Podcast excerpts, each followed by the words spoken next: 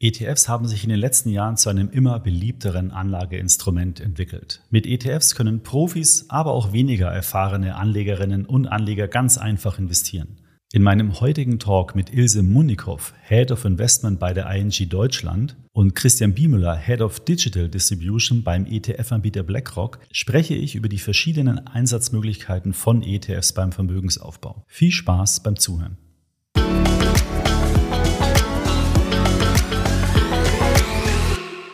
Bevor es jetzt losgeht, noch ein kurzer Risikohinweis. Die Aussagen meiner Gesprächspartner sind keine Anlageempfehlung. Bitte beachte also den Risikohinweis zu dieser Folge. Den Link findest du in den Shownotes. So, nun gehen wir aber direkt in das Gespräch mit Ilse Munikow und Christian Biemüller. Ja, hallo Ilse, hallo Christian. Schön, dass ihr heute hier im Extra ETF Podcast seid. Herzlich willkommen. Vielen Dank für die Einladung. Ja, danke Markus, dass wir dabei sein dürfen. Ja, sehr gerne. Ähm, Christian, wir haben ja schon mal gesprochen. Ilse, mit dir habe ich noch nicht gesprochen, zumindest nicht im Podcast. Wir sind schon mal auf einem Panel zusammengesessen äh, und haben uns da auch über ETFs unterhalten. Bei der ING sind ja ETFs auch sehr populär, auch ETF-Sparpläne und ihr habt auch noch viele andere Angebote. Vielleicht kannst du mal kurz erklären, welche Rolle ETFs bei euch spielen, ähm, weil es ist ja sehr wichtig, wenn ich das richtig so rauslese aus den Angaben, die ihr auch auf der Webseite habt? Ja, ähm, ETFs sind bei uns eigentlich die, das wichtigste Produkt, was man eigentlich bei uns in alle drei Lösungen wiederfindet. Also in Direktdepot sind ETF-Sparpläne und überhaupt auch ETFs zum selber entscheiden, zum selber kaufen, super mhm. wichtig.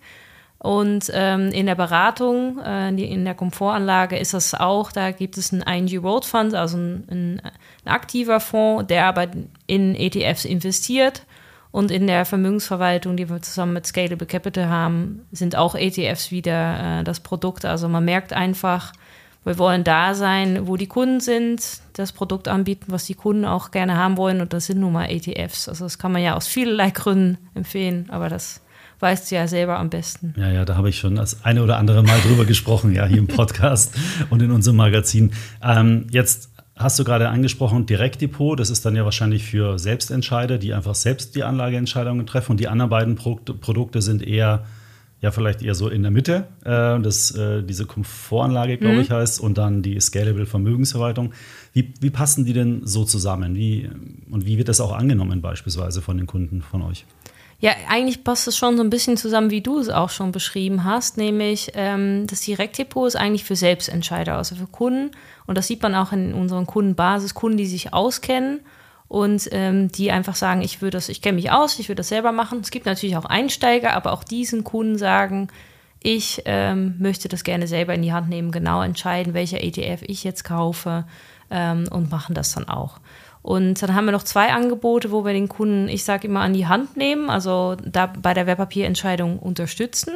Und das ist einmal die Komfortanlage, also die Beratung. Da kann man äh, tatsächlich einfach sich, ähm, muss man ein paar Fragen beantworten, wie, mhm. viel, wie lange man Zeit mitbringt, ähm, was für Wertschwankungen man aushält. Und daraus kommt dann eine Empfehlung einer unseren sieben ING World Funds und die haben entweder mehr oder weniger Anleihen und Aktien halt im Portfolio. Also je nachdem, wie viel Risiko man aushält, kann man da mehr Aktien oder weniger Aktien reinbringen. Mhm.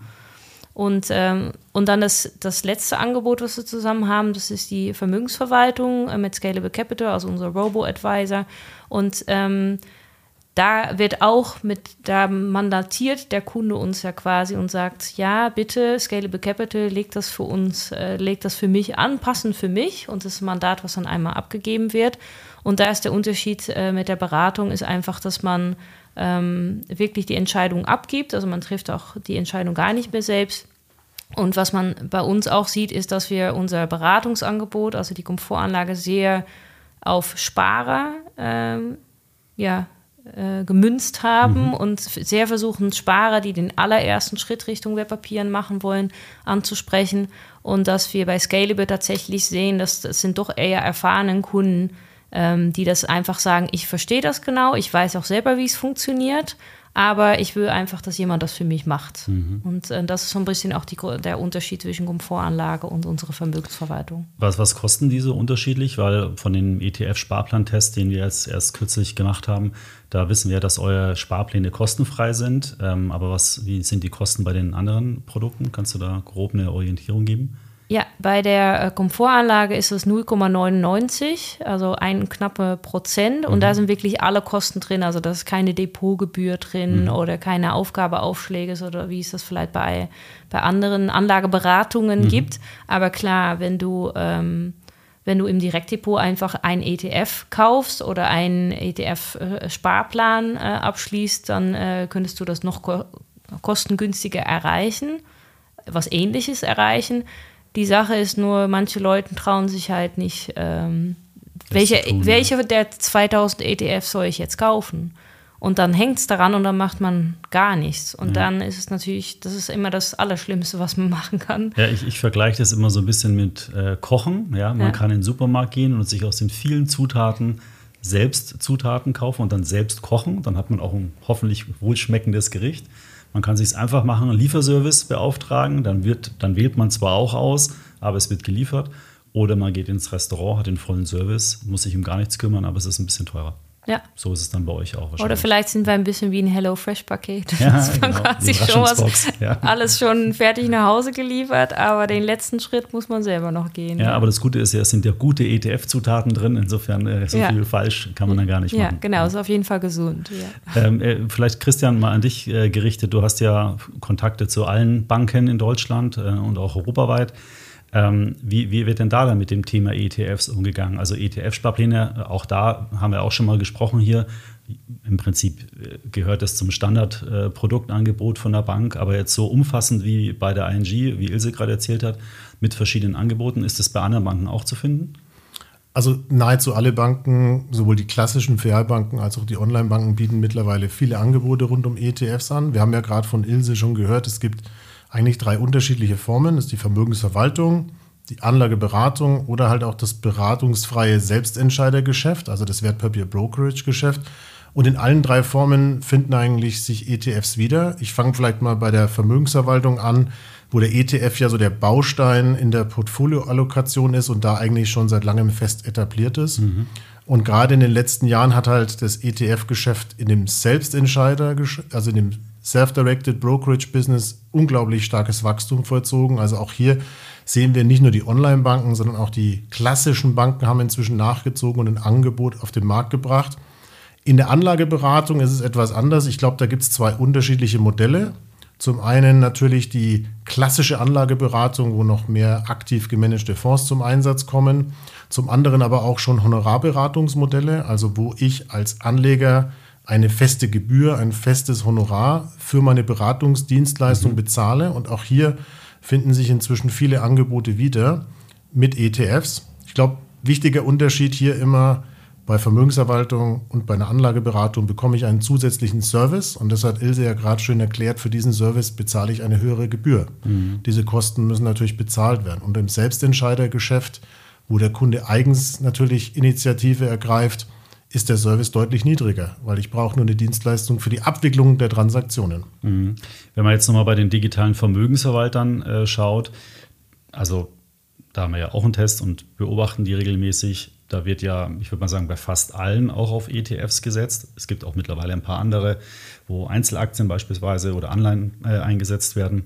Aber die, diese ganze, der ganze Robo-Advisor-Markt, der, der, da hatte man ja sehr, sehr große Erwartungen. Das war ja vor 14, 2014, 2015 ein riesen mediales Thema. So richtig durchgestartet sind die Anbieter nicht. Klar, es gibt schon ein paar, die mehrere Milliarden jetzt verwalten, aber eigentlich erst auch seit so die großen Direktbanken oder Banken da in das Geschäft reinkommen, wächst der Markt. Ist das, ist das, woran liegt das? Ist das ein Vertrauensthema ähm, oder vielleicht ein Kostenthema? Wie, wie schätzt du das ein? Eine sehr gute Frage, Markus. Lass uns doch so mal anfangen. Ich glaube, die digitale Vermögensverwaltung ist eine sehr, sehr gute Anlagelösung. Also Kunden vor allem, die Hilfestellung bei der Zusammensetzung des Portfolios benötigen und auch ihre eigene Risikobereitschaft erkunden müssen, ich nenne es jetzt mal so, für diese Kunden ist es eine perfekte Lösung. Ähm, aber vor allem auch, weil sie gegenüber der klassischen Vermögensverwaltung, die eigentlich früher vor dem digitalen Zeitalter sehr stark genutzt wird, den Vorteil hat, diese Einstiegshürde deutlich nach unten zu bringen. Also ich kann mit 1000 Euro beispielsweise einmal Anlagebetrag oder mit 100 Euro Sparplan schon eine digitale Vermögensverwaltung starten. Das war in dem klassischen Vermögensverwaltungsmandat bei Banken gar nicht möglich. Aber warum ist der Markt jetzt nicht so stark gewachsen? so wie du es erwähnt hast. Ich denke, zuallererst diese ersten ursprünglichen Erwartungen aus den Studien waren einfach viel zu hoch gegriffen. Vor allem sind halt viele Studien davon ausgegangen, dass ein Großteil von Sparern endlich mit dieser Anlagelösung in Wertpapiere investieren.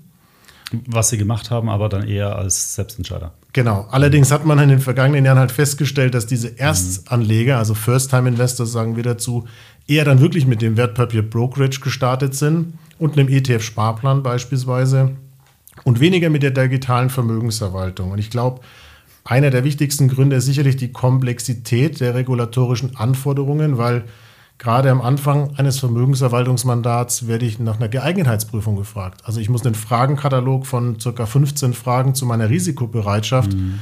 ähm, beantworten. Und viele Erstanleger tun sich einfach unglaublich schwer damit, ohne Wertpapiererfahrung diese Fragen wirklich zu beantworten. Also hier haben natürlich viele auch nachgeholfen, die dann Coaches oder sagen wir mal, Sparringspartner äh, mhm. zur Seite gestellt haben, die die Privatanleger auch parallel zu der Online-Strecke unterstützen.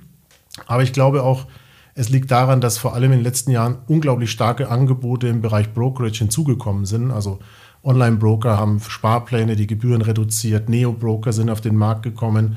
Und die Konto- und Depotführung ist im Brokerage einfach einfacher geworden. Also ich mhm. habe diese Fragen der Geeignetheitsprüfung nicht und ich habe nochmal deutlich niedrigere Einstiegshürden im Markt und mir wird es halt unglaublich einfacher gemacht, ein Brokerage-Depot zu eröffnen. Und gerade diese Kombination von dem Angebot im Brokerage und der Komplexität teilweise aufgrund von regulatorischen Anforderungen hat jetzt eher dem Brokerage-Business geholfen, diese Erstinvestoren mhm. und die mhm. jüngere Generation zu gewinnen, als den digitalen Vermögensverwaltern. Ja, ich überlege gerade, ähm, weil wir bei uns auf der Webseite ja auch verschiedene Wissensartikel schreiben und wir haben letztens mal ähm, überlegt, dass wir unseren Robo-Advisor Wissensartikelbereich auch ähm, neu machen. Und dann haben wir mal geguckt, welche Suchbegriffe da in dem Zusammenhang so gesucht werden. Und gibt es natürlich auch, wie sicher ist ein Robo-Advisor oder welche gibt es und wer ist günstiger und so weiter. Aber das Suchvolumen auf diese Suchbegriffe ist extrem niedrig im Verhältnis zu so einem Thema, äh, welcher Sparplan ist der günstigste. Also es scheint, dass das wirklich die, wie du gesagt hast, die, sagen wir mal, Otto-Normalanleger, die jetzt ganz am Anfang ihrer ähm, Investmentreise äh, sind, dass die da vielleicht überfordert sind, obwohl es eigentlich ja sogar noch ein einfaches Produkt wäre, wie Ilse gerade beschrieben hat, weil du musst ja eigentlich nichts machen, du musst ja eigentlich nur sagen, ja, ich will investieren, bitte nicht so viel Risiko und dann der Rest wird gemacht. Aber der Weg dahin ist anscheinend doch so kompliziert, dass es dann leichter ist, vielleicht einfach nur ein MSCI World ETF Sparplan abzuschließen. Kann es so sein, oder? Ich würde die Frage mal an Ilse geben. Du siehst die Kunden in allen drei Wegen. Ähm, vielleicht für dich auch ein bisschen einfacher zu beantworten. Unsere Meinung ist sicherlich die Komplexität. Ähm, mhm. Das ist das, was wir wieder gespiegelt bekommen. Ja, sieht man auch. Also ich, äh, mein, mein Ziel ist es ja, mehr Sparer dabei zu helfen, zum Wertpapieranleger mhm. zu werden. Aber es ist tatsächlich äh, gar nicht einfach, weil wenn man auch einfach unser Direktdepot-Strecke neben, die, neben der Komfortanlage und neben Scalable legt, es sind einfach mehr Schritte. Und das ist äh, in der digitalen Welt ganz einfach. Mhm. Äh, wenn du mehr Schritte machst, dann geht die Conversion einfach runter. Also mhm. das ist einfach, man muss ein bisschen Durchhaltevermögen haben, bis zum Ende der regulatorischen Strecke zu kommen. Zum Schluss ähm, kommt dann noch die Legitimation. Genau, ja, ja. Also zum Glück liegt die bei uns dann ganz, äh, ganz vorne, weil es nur für Bestandskunden ist, mhm. das Angebot. Aber ja, tatsächlich. Also mhm. es ist ähm, ich glaube, dass viele Kunden dann einfach sagen, äh, in ein paar Klicks eröffne ich ein Direktdepot und dann äh, lege ich direkt los. Und ich glaube, mittlerweile ist es ein bisschen so ein self-fulfilling prophecy, dass in Deutschland ist einfach, glaube ich, auch in den Medien einfach jeder kennt das Wort ETF. Also das haben echt sehr, sehr viele schon gehört und ETF-Sparpläne, dass das irgendwie eine vernünftige Entscheidung mhm. ist. Das wissen doch mittlerweile sehr viele Leute. Und ähm, wie du auch gesagt hast, die Leute suchen gar nicht irgendwie nach Beratung oder Vermögensverwaltung, weil sie das gar nicht im Kopf haben, dass das die Lösung ihrer Probleme ist. Mhm. Wenn ihr jetzt äh, eure Kunden anschaut, ähm, ich weiß nicht, ob du da was sagen kannst oder willst, aber wir haben ja gesagt, es gibt den Sparplankunden, den Selbstentscheider, also nicht nur Sparplankunde, sondern auch den, der selbstständig Einzel-ETFs kauft, also nicht im Rahmen von einem Sparplan. Dann dieser äh, Komfortberatungskunde und der digitale Vermögensverwaltungskunde. Wechseln diese Kunden zum Beispiel? Also ähm, innerhalb dieser Angebote, dass jemand, der mit dem Sparplan reinkommt, vielleicht merkt, boah, das ist mir doch zu aufwendig, ähm, ich weiß gar nicht, was ich machen soll, ich muss mir, ich wechsle sozusagen in eins dieser anderen Kategorien oder ist es komplett getrennt oder was sind es für Menschen, die, die da investieren? Also im, im Direktdepot sind unsere älteste Kunden, aber wenn du jetzt darüber redest, wie ähm, wenn man nur auf ETFs und wirklich äh, auf ETF-Sparpläne, auf ETFs schauen, dann sind das schon auch trotzdem eher die äh, jüngeren Kunden. Ähm, und die vermögendsten Kunden sind auch mhm. bei uns im Direktdepot. Und bei Scalable natürlich auch einige, weil, sie, weil da auch ein Minimum-Invest äh, ist von 5000 Euro.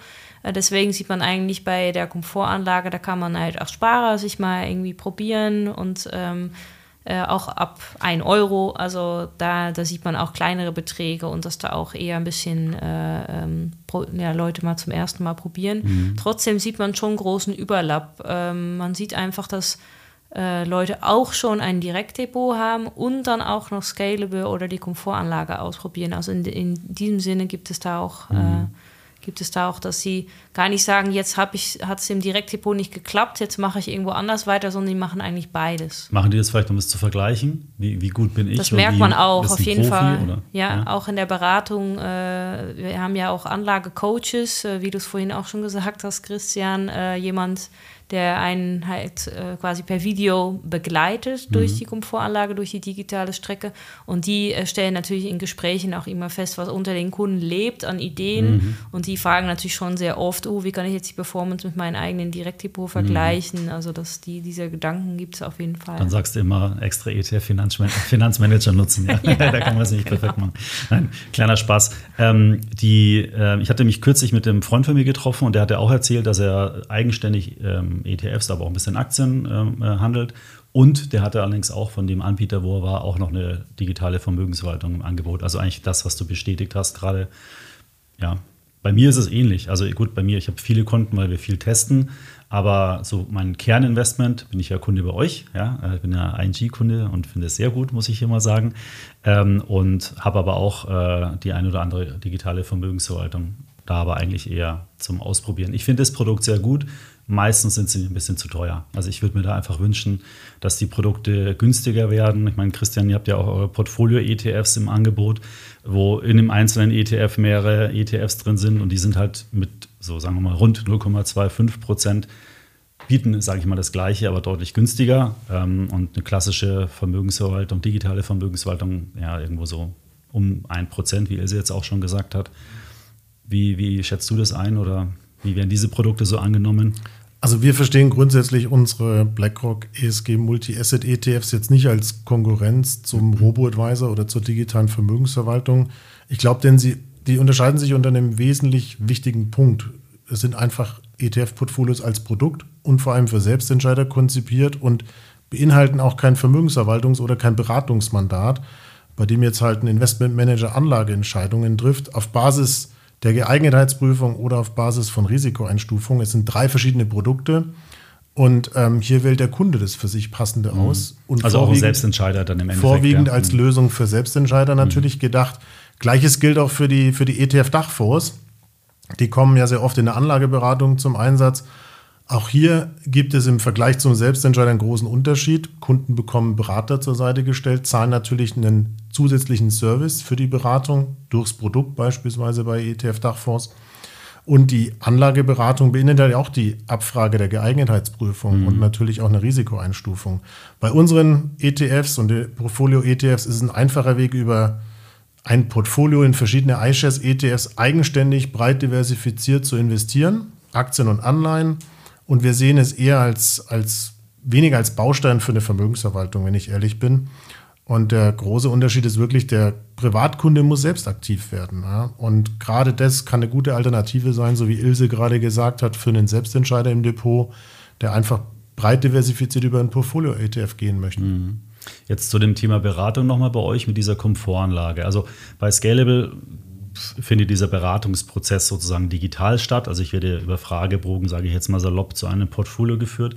Wie ist denn das jetzt nochmal genau bei der Komfortanlage? Also da ruft jetzt ein Kunde bei euch an oder geht über die Webseite, macht einen Termin aus. Wie kann man sich das vorstellen?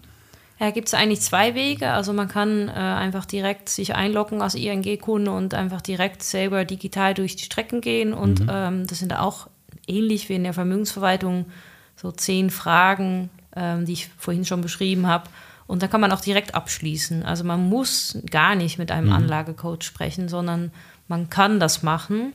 Das ist eigentlich so ein, ja, äh, so ein Entscheidungsweg. Man mhm. kann es entweder digital komplett alleine machen oder man bucht einen Termin. So ein bisschen wie äh, ich reserviere ein Restaurant oder so, gibt es genau so einen gleichen Terminmanager und man bucht einen Termin und dann äh, schaltet man sich per Video halt äh, mhm. mit einem Coach zusammen und dann geht man gemeinsam genau durch die gleiche Strecke, die man auch schon alleine digital äh, durchgehen konnte. Und der Vorteil ist einfach, dass viele Kunden, vor allem Sparer, äh, viele Fragen haben und einfach sich unsicher sind, was muss ich jetzt hier ausfüllen, was wäre denn die richtige Antwort für mich? Mhm. Und da können sie einfach dann Rücksprache aber, halten mit den Anlagecoach. Genau, und dann aber wird am, am Ende wird einer von diesen sieben Fonds dann sozusagen ja, angeboten. Genau, das Ergebnis aber, ist auch genau gleich. Genau, aber so mit Aktien oder sowas wird aber nichts ja. äh, äh, beraten, oder? Also, dass Nein. man irgendwie, oder das einzelne ETFs dann auch nicht. Sondern Nein, die Coaches, äh, also auch einfach regulatorisch gesehen, mhm. dürfen die auch nur zu den sieben IG World Funds beraten. Mhm. Also nicht auf einmal was zu dem Direktdepot der, der Kunden sagen. Ich weiß nicht, hat sich in den letzten Monaten das so ein bisschen verändert, diese ganze Investment- ähm, sagen wir mal, Entwicklung, weil die Zinsen ja wieder gestiegen sind. Ich meine, jetzt liest man ja tagtäglich in den Zeitungen, eine Bank äh, übertrifft die andere mit irgendwelchen Tagesgeld- und Festgeldangeboten. Ihr habt ja selber auch so ein 2%-Angebot. Äh, euer Extrakonto ist leider noch nicht so schön verzinst, ja. Vielleicht kommt es ja äh, irgendwann mal. Aber ähm, hat sich da das irgendwie ausgewirkt auf die, auf die Nachfrage von, von ETFs? Also, dass die Leute jetzt wieder sagen, naja, warum soll ich jetzt in Wertpapiere investieren? Dann nehme ich lieber ein, zwei, drei Prozent oder vielleicht mal eine Anleihe kann man ja auch kaufen. Die haben ja auch entsprechend hohe Verzinsungen inzwischen. Ist da der Druck ein bisschen, der Anlagedruck weg? Nicht wirklich. Also ich habe mir die Zahlen mal angeschaut. Also im ETF-Umfeld gibt es weiterhin Wachstum, ganz klares Wachstum. Das Einzige, was man höchstens sagen könnte, ist, dass diese Wachstumsrate vielleicht ein bisschen abschwächt. Mhm. Aber Wachstum gibt es weiterhin ich glaube, 60 Prozent des Wachstums ist in ETFs und ähm, 80 Prozent des Wachstums äh, in ETF-Sparplänen, also mhm. ist in ETF-Sparpläne quasi. Also wenn die Leute einen ETF-Sparplan kaufen, ist es zu 80 Prozent in, in ETFs. So klassische Investmentfonds, werden die bei euch auch noch gekauft? Oder ja, aber es ist wirklich, äh, ist, ist wirklich ganz, ganz äh, gering, wirklich. Das, ähm, Deswegen, da, da haben wir auch oft Diskussionen drüber bei unserer Komfortanlage, weil am Ende ist es ein aktiv gemanagter mhm. Fonds, rein vom wie der vom wie man, von der Bezeichnung, vom mal, rechtlichen ja. Mhm. Konstrukt, ist genau richtig. Aber mhm. was eigentlich unsere Idee war hinter der Komfortanlage, ist, dass die ING World Funds einfach Portfolien aus ETF sind mhm. und ähm, diese aktive Fondshülle ist einfach nur die Hülle, ähm, ein, ein Fund of Fund quasi. Mhm. Ähm, und Manchmal müssen wir aber gedanklich irgendwie uns in diese aktive Fondswelt einordnen, aber das ist eigentlich ein, eine Welt, ähm, wo wir fast wie, wie, gar kein Wachstum sehen, ähm, wo mhm. wir auch sonst, wie wir auch vorhin im Podcast gesprochen hatten, ähm, wo die ING sich eigentlich auch gar nicht bewegt, sondern all unsere Angebote sind einfach auf äh, Wertpapiere, auf ETFs äh, mhm. ausgelegt. Ist es eigentlich in anderen Ländern von der ING auch so? Oder ist es jetzt der spezielle deutsche Entwicklung? Äh, also Deutschland ist schon ein sehr ETF-affines Land. Also mhm. es gibt ja in anderen Ländern, äh, ist das Produkt sowieso noch nicht ganz so äh, angekommen wie, äh, wie in Deutschland. Auch, auch die deutschen Medien reden sehr viel über ETFs. Das mhm. ist in anderen Ländern, auch wie Holland, da ist mehr Indexfonds auch. In Spanien gibt es ja auch immer noch ähm, so einen steuerlichen Vorteil, wenn man vom Fonds auf äh, Fonds springt, was man mhm. in ETFs nicht machen kann. Ähm, also da ist schon, in Deutschland ist das schon sehr ausgeprägt. Mhm. Und äh, erwartet ihr, dass es in anderen Ländern dann sich auch mal äh, entwickelt? Oder, da, oder ist es, weil äh, zum Beispiel so eine steuerliche Vorteil, der ist halt schwer wegzuargumentieren. Ich kenne ihn jetzt nicht, aber wenn da ein gravierender steuerlicher Vorteil ist, dann, dann ist, mag ein ETF zwar gut sein, aber wenn ich, wenn der Vorteil bei klassischen Fonds viel, viel größer ist, dann werde ich ja nicht zum ETF wechseln. Ja, also die gleiche Lösung wie die Komfortanlage, die planen wir ja auch noch in weitere Länder auszurollen. Mhm. Zum Beispiel das nächste Land, was jetzt auf der Agenda steht, ist Italien. Und ähm, da funktioniert das genauso gut. Aber ich würde schon trotzdem behaupten, dass die ETFs da noch weniger äh, so in alle Munde sind als in Deutschland. Aber so steuerlich und, und dass, es, dass das Produkt Sinn macht, das äh, funktioniert da genauso gut. Mhm, ja, ganz spannend. Christian, ähm, ihr seid ja ähm, ganz Europa aktiv, also zumindest mal mit den ETFs.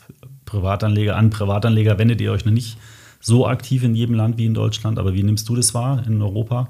Du hast ja auch Kontakt zu den ganzen anderen Online-Banken, die da ähm, aktiv sind. Also man kann schon sagen, in Deutschland ist es extrem stark ausgeprägt. Das ist der größte europäische Markt für ETFs im ähm, sag ich mal, digitalen Vertrieb. Richtig groß, also im Verhältnis oder, oder einfach nur groß? Also im Verhältnis, also ist wie, um wie viel groß? Also wenn man, wenn man davon ausgeht, der Großteil des Endkundengeschäfts kommt über digitale Vertriebspartnerschaften oder digitale Vertriebskanäle, um es mal so zu sagen, hat Deutschland in Europa etwa 50 Prozent Marktanteil. Mhm.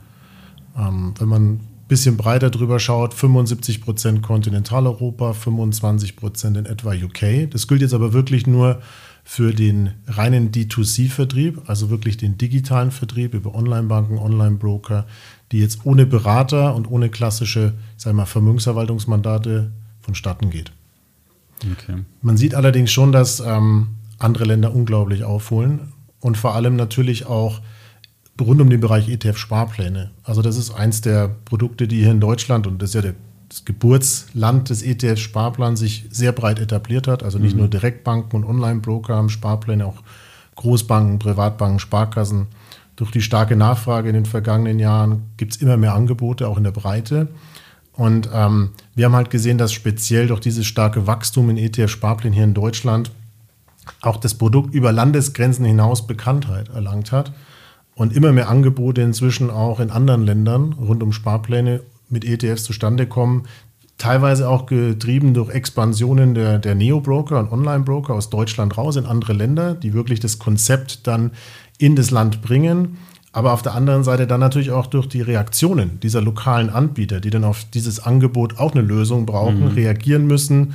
Auch natürlich aufpassen, keine Kunden an diese neuen Attacker zu verlieren und dann ebenfalls mit ETF-Sparplänen, ähm, sagen wir, die Infrastruktur schaffen und die Möglichkeit, für lokale Angebote. Und von unserer Seite ist es so, wir haben jetzt in den vergangenen Jahren einige Vertriebspartnerschaften in Italien, in Spanien, in Frankreich, Österreich oder auch den nordischen Ländern Dänemark, Schweden, Finnland abgeschlossen und sehen eine hohe Nachfrage dort mhm. nach ETF-Sparplänen.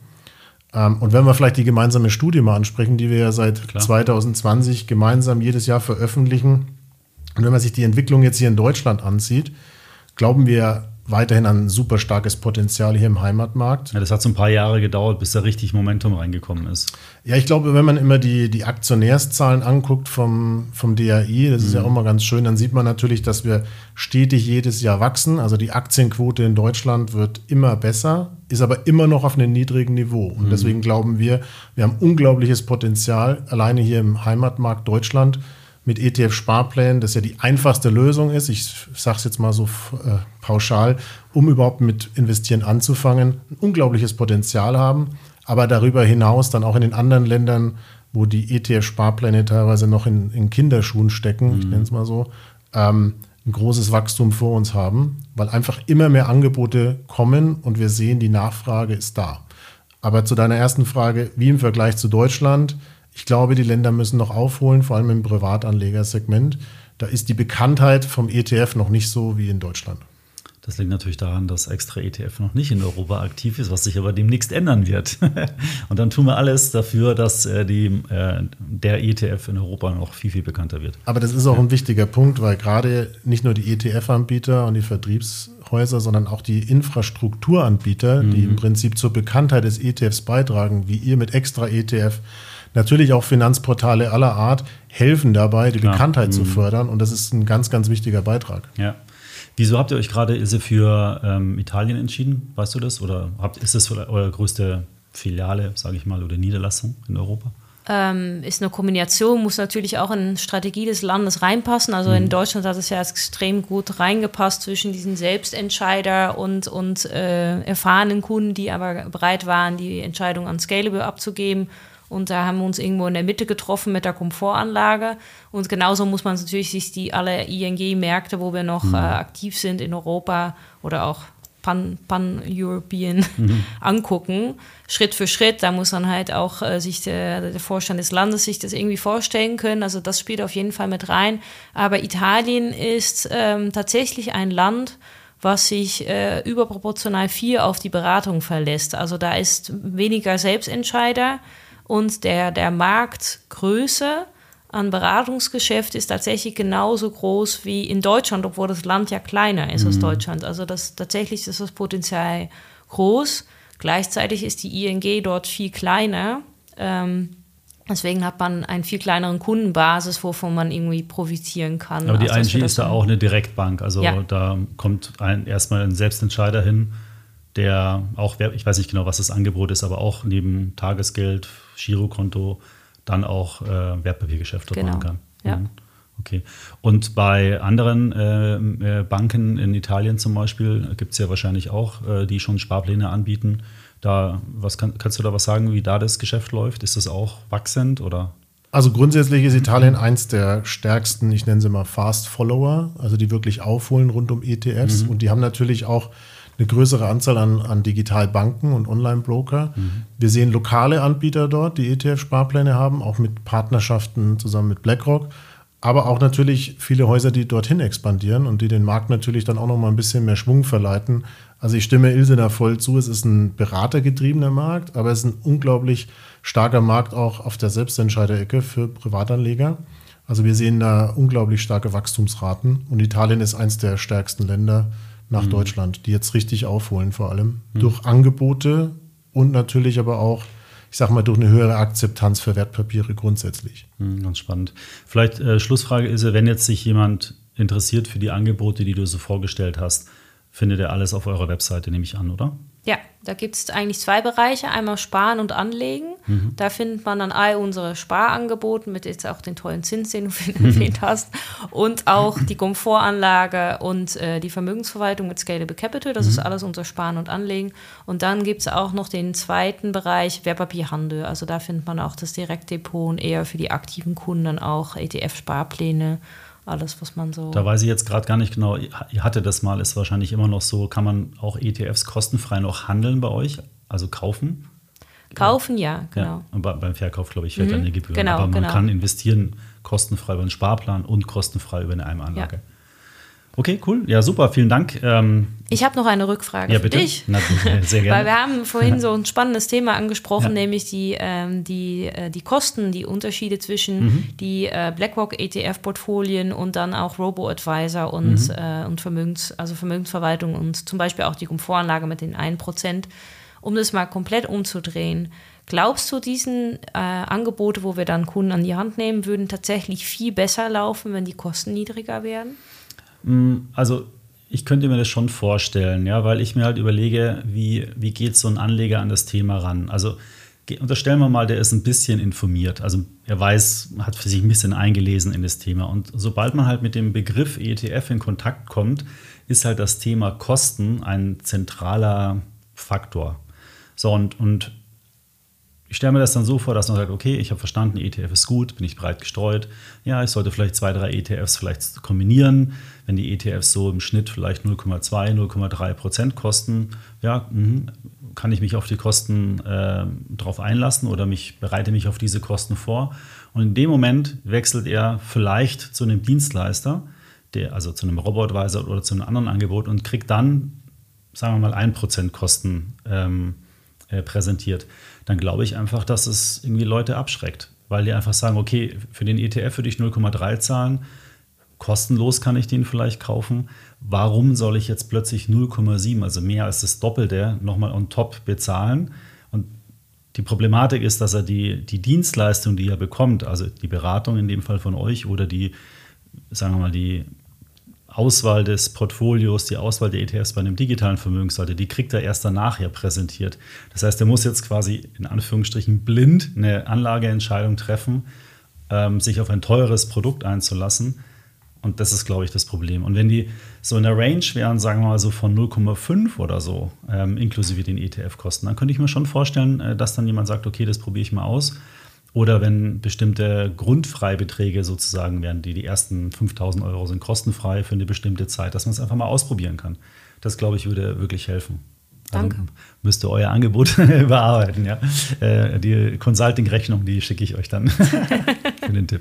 Nein, Spaß beiseite. Also vielen Dank äh, für die Zeit. Es war ein äh, interessantes Gespräch. Ich finde vor allen Dingen interessant, dass zum einen das jetzt nicht nur ein deutsches Thema ist, sondern wir so ein bisschen jetzt Europa auch ge, ge, Berührungspunkte zu Europa hatten, dass es in anderen Ländern auch ist. Ich kann mich nämlich noch erinnern, als wir mit Extra ETF angefangen haben, haben wir immer nach Amerika geschaut. Da hieß immer, Europa ist fünf Jahre nach Amerika.